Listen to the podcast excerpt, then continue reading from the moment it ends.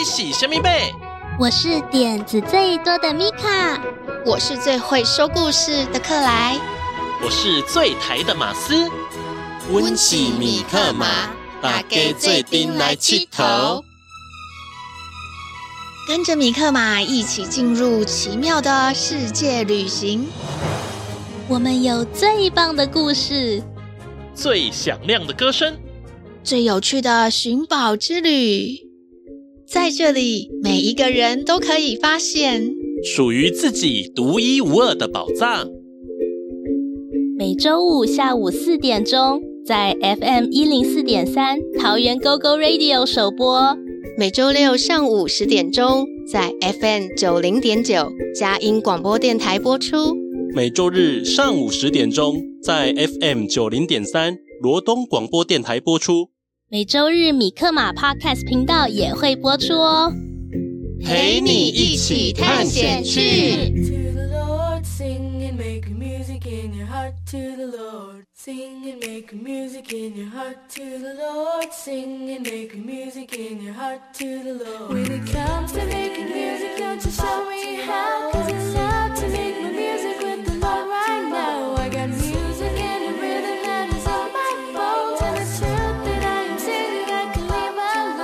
世界上有很多不同的人，每个人都有他的故事与梦想。今天我们要来听听谁的故事呢？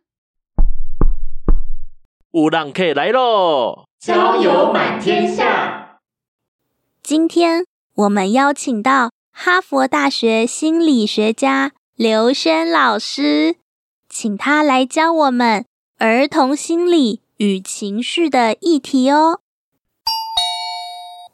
是刘轩老师来了吗？今天我们一样邀请到哈佛大学心理学家刘轩老师来到我们的节目哦，欢迎刘轩老师。Hello，大家好。刘轩老师，我想请问一下，就是我们在上一集跟这一集的一开始都有提到说你是心理学家，那想请问一下，什么是心理学家呢？心理学家就是一个专门研究心理的人。那当然，另外一个问题应该就是什么是心理学喽？是心理学呢，就是用科学的方法来研究人为什么会去做人所做的事情，我们每一个行为背后真正的原因是什么？哦，那听起来心理学就是跟人的想法啦，还有情绪行为有关喽。嗯哼，这些都是有关的。所以呢，心理学。算是在一个叫做行为科学的范畴里面，当然像心理学，它也可能包括到动物心理学，哦，也有动物心理学家哦，专门来研究，例如像猫猫跟狗狗。当然，猫猫狗狗他们研究的时候没有办法告诉你心里面是在想什么，对它可能会乱咬东西啊，嗯、或者是做出一些很奇怪的行为，但是不知道它为什么会这样做。嗯，我们不知道为什么。但同一个时间呢，好像猫猫狗狗它们也很直接，嗯，它们高兴的时候很明显的高兴，它们愤怒的时候也很明显的愤怒。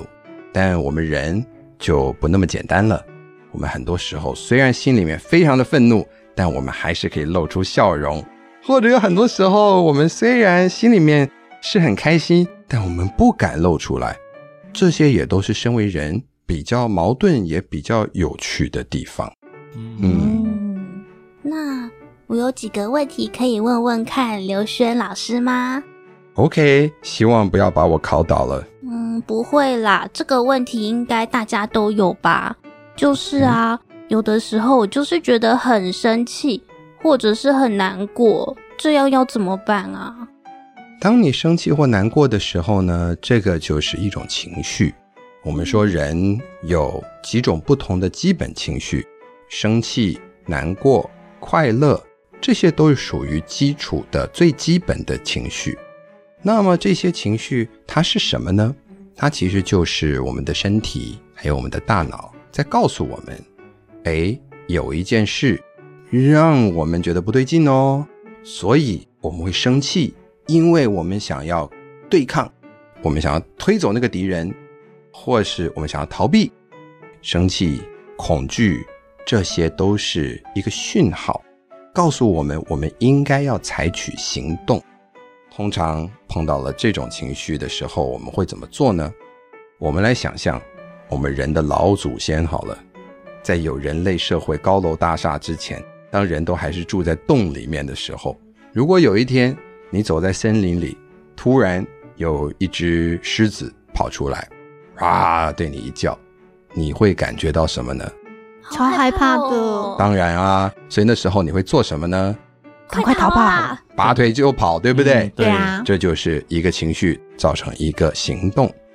当然，我们人现在越来越进化，我们现在在外面不太会遇到狮子，或者说狮子呢都已经被关在笼子里，我们只会在动物园看到它们了。不过，我们平常的生活当中还是会充满了一些狮子，例如，当妈咪生气的时候。赶快躲起来！哦，You know what I mean？哦，或者当嗯老师在骂你的时候，哦，那这些都是人我们比较进步的时候社会所创造出来的新的角色，但这些呢，同样的也会在我们的心里面会造成一种情绪的反应，而这些情绪的反应呢，跟我们以前住在洞穴里的反应其实是是一样的。那当我们生气，往往也是因为我们觉得遇到了敌人，或是我们觉得自己碰到了一个状况是没有被理解。那这个时候，我们的生气它可能有各种不同的原因。我们要了解的是，这个情绪本身就是一个讯号，都有一个为什么，嗯，都有一个原因。所以，如果你感觉到哦，我生气，或是我难过，该怎么办呢？我们该做的第一件事情，就是要问我们自己：为什么我会有这种情绪？你可能在你的日记里面，当天可以写下这件事，然后写下你觉得自己为什么会生气，或自己为什么会难过。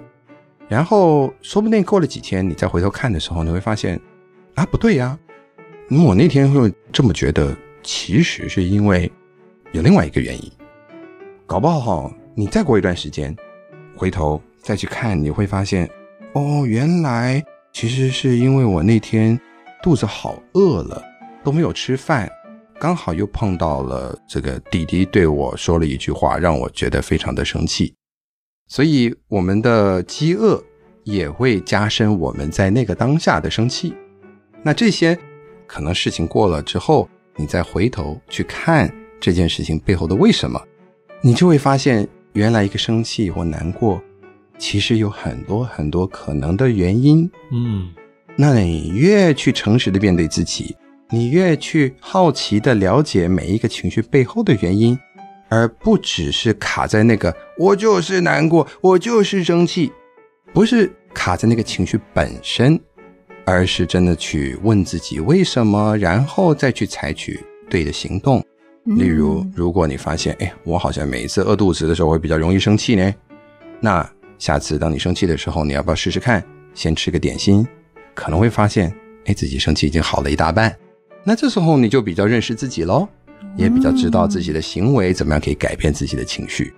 哦，也就是说，最重要的是我们要了解情绪背后的原因。嗯。那是不是说，我们其实也不要把一些像是生气啊、难过当做一件不好的事情？嗯，我自己也是这么认为的。当然，生气难过通常会代表说，在我们的生活里面有一些不如意的事，会令我们会有这种感觉的状况。那要不要去面对跟理解这个状况呢？当然要啦，嗯，我们不能够视而不见嘛。我们不能够就是说，哎呀，一切都很 OK 啊，你不应该生气啊，你不应该难过啊。虽然身边可能会有一些大人告诉我们，这有什么好生气的，这有什么好难过的，这没什么大不了的。但其实你有这个情绪，就是有这个情绪啊。嗯，哎，没有人能够钻到你的脑袋里面，然后分析了你的情绪之后，再出一个结论说，嗯，你这个情绪其实是过度反应。没有人知道。只有你自己知道，所以也只有你自己才可以解决你自己的情绪问题。如果你真的觉得不开心，那就要好好的问自己：What can I do about it？也就是我能够做些什么来改变这个情绪？嗯，这个才是真正关键重要的事。嗯，所以要先好好的认识自己耶。嗯哼。可是有的时候，我觉得跟别人做的事情也有关系啊。比如说，我觉得我原本还蛮喜欢自己一个人唱歌的。可是我的弟弟考上学校的合唱团以后，爸爸也一直叫我去考，然后我就觉得我不喜欢唱歌了。嗯，当然，在这个时候，我们的生活并不百分之百是由我们能够控制的嘛。嗯，那被叫去做任何事情，不一定会令人开心，而且很奇怪哦。我不知道各位听众会不会有这样子的经验，你原本很喜欢做一件事。然后人家看到了，一直鼓励你，后来一直把你推上台，说你应该要多做这件事情。就像哦，我喜欢弹钢琴，那你就一直弹，一直弹，赶紧找钢琴老师啊，你一直练，一直练。有一天你突然发现你不喜欢这件事了。嗯，所以所有的事情，我觉得，嗯，我们自己也必须要跟自己来相处，来了解我到底真正我喜欢是什么。找回自己真正内心的动力。那如果例如像是弟弟加入合唱团，爸爸就叫你一定要也要加入合唱团，可能他也有他的原因，说不定，也许他觉得这样子比较方便吧。他送你去一趟合唱团，这样子弟弟跟你都可以上合唱团，那只需要接送一次，所以 why not？你自己一个人待在家里面，说不定只会打电动，或者是他觉得，哎。其实你也有音乐天分，那既然弟弟加入合唱团，那我也让你来试试看。也许谁知道？我现在随便来想一想喽。OK，也许他觉得，哦，也许加入合唱团能够让你跟弟弟一起在唱歌的时候，可以加深你们两人的感情。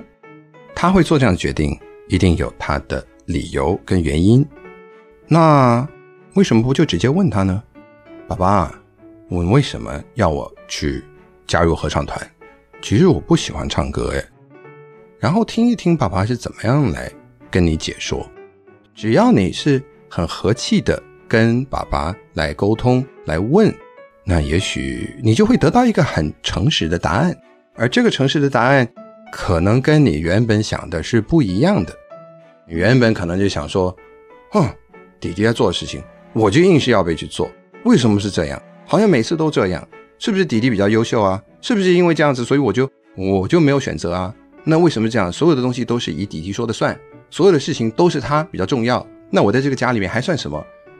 其实这样子，你听，是不是有很多的假设？嗯，它不一定是正确的。嗯，所以在这时候就问对方为什么，然后听对方到底怎么讲，也许你听到的答案会改变你原本的情绪。嗯，休息一下，听听音乐。From the trees, the leaves are falling,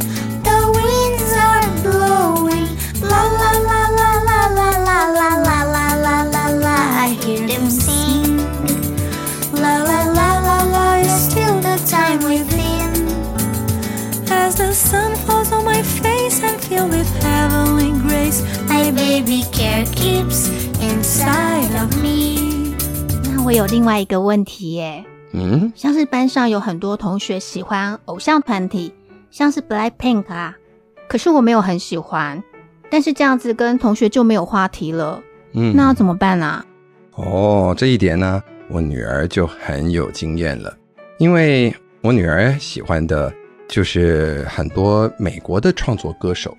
有很多可能在台湾真的没有什么名气，虽然他们在美国很红，但是他身边的很多同学喜欢是韩团，也确实是这样，因此他就觉得往往没有办法加入话题，有些时候会觉得这种格格不入的感觉。当然，这种事情发生的时候，你自己会有一种社交压力，而这种社交压力呢，当你进入到中学的时候，会变得尤其尤其的严重。如果你觉得三四年级比较严重，五六年级会变更严重，七八年级就会变得天下更大的严重。哇，真的！因为我们人都会有这个社交压力，而越接近青少年的时期的时候，我们越会觉得我们应该要喜欢的是跟同学一样的，嗯，然后我们应该要合群。但是，这也就是很奇怪的地方喽。其实青少年也很希望能够有独立思考，青少年也是这个年龄会发现说，我有我自己的世界，我有我自己的喜好，我有我自己喜欢做的事情。I don't care 其他的人，或者我不应该去 care 其他的人，但同时也是会觉得说我很 care 其他的人，我非常需要朋友，非常需要朋友的肯定。所以你看，人是不是很矛盾啊？嗯，对呀，对呀。说实在的，中学啊，真的是一个人最矛盾的时期之一。我们非常想要合群，我们也非常想要我们自己独立思考。在这时候，我自己的建议是，就要问自己喽。如果我排斥，嗯，这些韩团，那为什么？我要不要听听看，看看我喜不喜欢？嗯，先给自己一点时间，说不定你发现你喜欢的不一定是 Blackpink，也许你喜欢的是 I don't know。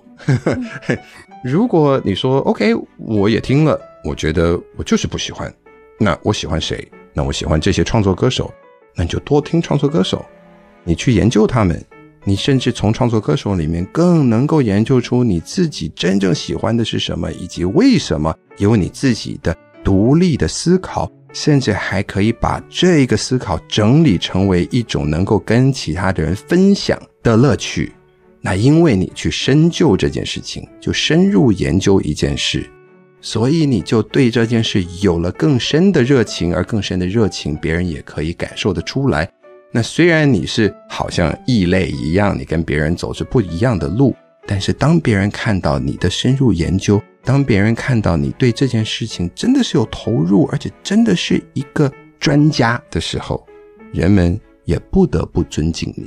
所以不要太担心自己孤立独行，你反而因为孤立独行，你可能会找到与众不同的新的风景。而这个新的风景，说不定不是现在，但也许很多年之后，就是可以在这个茫茫的人海之中，帮你找到更适合你的一群朋友。刘轩老师啊，那像是爸爸妈妈针对小朋友的这些情绪上的表现啊，那家长应该要用怎么样的态度来接住小朋友的这些情绪呢？我觉得家长如果看到小朋友在情绪之中的时候，心里面一定会很着急。毕竟自己的孩子嘛，我们都希望孩子能够快快乐乐、健健康康的。那看到他们不快乐，我们也会跟着不快乐。所以会不会因此而焦虑、会担忧？嗯，这个是必然的。我觉得父母亲很多时候会看到孩子的不开心，自己变得不开心，而因为自己的不开心，会有这个焦虑。然后会很莫名其妙，也不是故意的哦。但我看到很多的父母亲会因此而把这个焦虑又丢回去到孩子身上。那这个丢回去有各种的方法。嗯，第一种可能是否定，这什么？这没什么大不了的嘛。你干嘛会这样子的感觉？你这样的不要不要开心哦。长大或者如果是男生的话，当个男人好不好？哦，你这样子，然后女生的话，你就这个这这没什么了不起的啊，哭一下就算了。来。那这样子，其实我相信，对于正在情绪中的孩子来说，真的是一点帮助都没有。嗯，有一些家长可能会反而很自责：“哎呀，我到底做错了什么事啊？我到底哪里对不起孩子了？哎呀，对不起啊，孩子，我让你不开心了。我真的是一个不称职的一个妈妈，我真的是个不好的爸爸啊！我对不起你。”孩子看到爸爸妈妈这样子的时候，会觉得啊，呢，莫名其妙啊。是我不开心，结果后来你哭得比我还惨，孩子反而会因为这样子，以后也不敢在父母亲面前展现出不开心了。那有一些父母亲可能会马上会想说：“那我们来找解决方法。你有不开心，对不对？来，我们出去露营，来，我们出去打球，来，我们出去，嗯，那就晒晒太阳。好，这当然也算是一个比较积极正面的方法。但你有真的去了解孩子真正的不开心是为什么吗？”嗯，我的建议是啊，找一个好的、安静的角落，可能是一个公园的长的椅子，两个人可以坐在那边，面向同一个方向，例如看着远方的树，或是这个经过的行人，或是马路上面车水马龙，然后就聊聊天，在聊聊天的过程里面，来了解一下为什么孩子会有这种情绪，那个背后一定应该有故事的啊，也不要太快的去回应，让孩子说，可能一开始他也不愿意说，或是你认为他不愿意说。但他可能只是需要时间来找到怎么去表达，毕竟情绪是很抽象的。嗯，表达的话，通常也就需要往里面去寻找这背后的为什么。要想一想，才可能会讲得出来。对，那你想一想的过程里面，其实就是在问自己为什么，而光是这么做就已经可以帮助孩子。而当孩子如果他真的说出来了，你也没有直接的去否定或是判断他，或是给他下一个什么诊断，而是只是听他说的话，你已经达到了非常大的疗愈功能了。因为你让一个孩子觉得我有被听到，我有被看见，我的情绪有被接收到，没有被批判，没有被否定，而这个时候孩子会感觉更安全，而一个安全的孩子。就是一个能够疗愈自己的孩子。嗯，那这样子听起来啊，所谓的接住小孩子的情绪，有时候并不是说一定要立即给一个解决方案，有时候可能只是去聆听，或者是去了解小朋友的心情，然后让小朋友觉得说，哦，我自己并不是被否定的，我的想法是被尊重的，被注意到的。嗯，没错。好，那请问一下刘轩老师，近期或者说未来有什么规划吗？我现在的计划还蛮多的，因为现在千千川川，我的两个小孩，他们已经搬到美国去念书了。当然，我身为爸爸，我也希望能够尽可能的陪在他们身边。所以呢，我将会把我的生活重心越来越多的时间将会在美国。那在台湾做的事情呢，我就会转到线上去做喽。我还是照样的会做我的 podcast，嗯，那也欢迎所有的爸爸妈妈们可以关注我的 podcast，叫做刘轩的 How to 人生学。我们一周更新两次，星期一跟星期四，我们会访问各行各业的杰出人士，了解他们的人生故事，然后从这个故事里面来了解 How to 让我们自己的人生变得更美好。那这件事我绝对不会停，我也绝对不会停止写作，因为哪里都可以写作。所以接下来也将会有一些新书，我这些书名还没有定，所以我也就现在只说，嗯，请大家耐心等候喽。那如果大家想要了解我的作品的话呢，我有两本专门写给儿童青少年的书，一本叫做《成为更好的自己》，讲的就是心理学，用比较浅显易懂的方式来解释心理学是什么。那另外一本书呢，叫做《不败学习力》。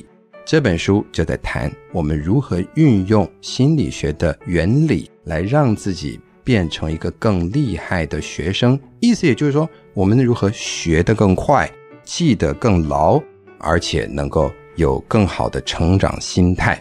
这些都是我现在的一些作品，我也有线上课程。那这些呢，当然欢迎大家可以关注我的脸书或者 IG，我也会陆续的在那边跟大家保持联络。嗯，听起来刘轩老师在未来还是会继续在线上，并且也会持续产出更多的作品，继续与大家交流哦。嗯，那我们今天就谢谢刘轩老师的分享，谢谢刘轩老师，谢谢大家的收听，也祝福你们都可以成为更好的自己。太棒了，耶！下一集我们会邀请 Carol 姐姐，请她跟我们分享。香港的饮食习惯和语言教育哦。接下来，我们进入下一个单元——宝藏点点名。先让我们休息一下，听听音乐。当你觉得忧愁的时候，请来找米克马，我会帮你赶走悲伤，欢笑。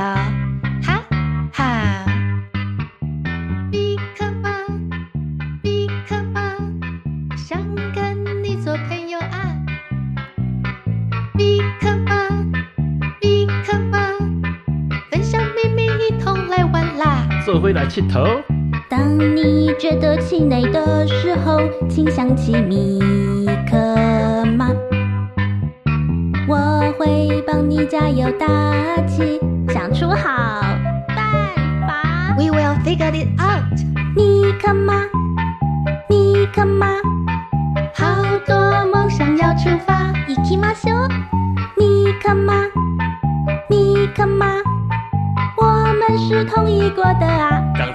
一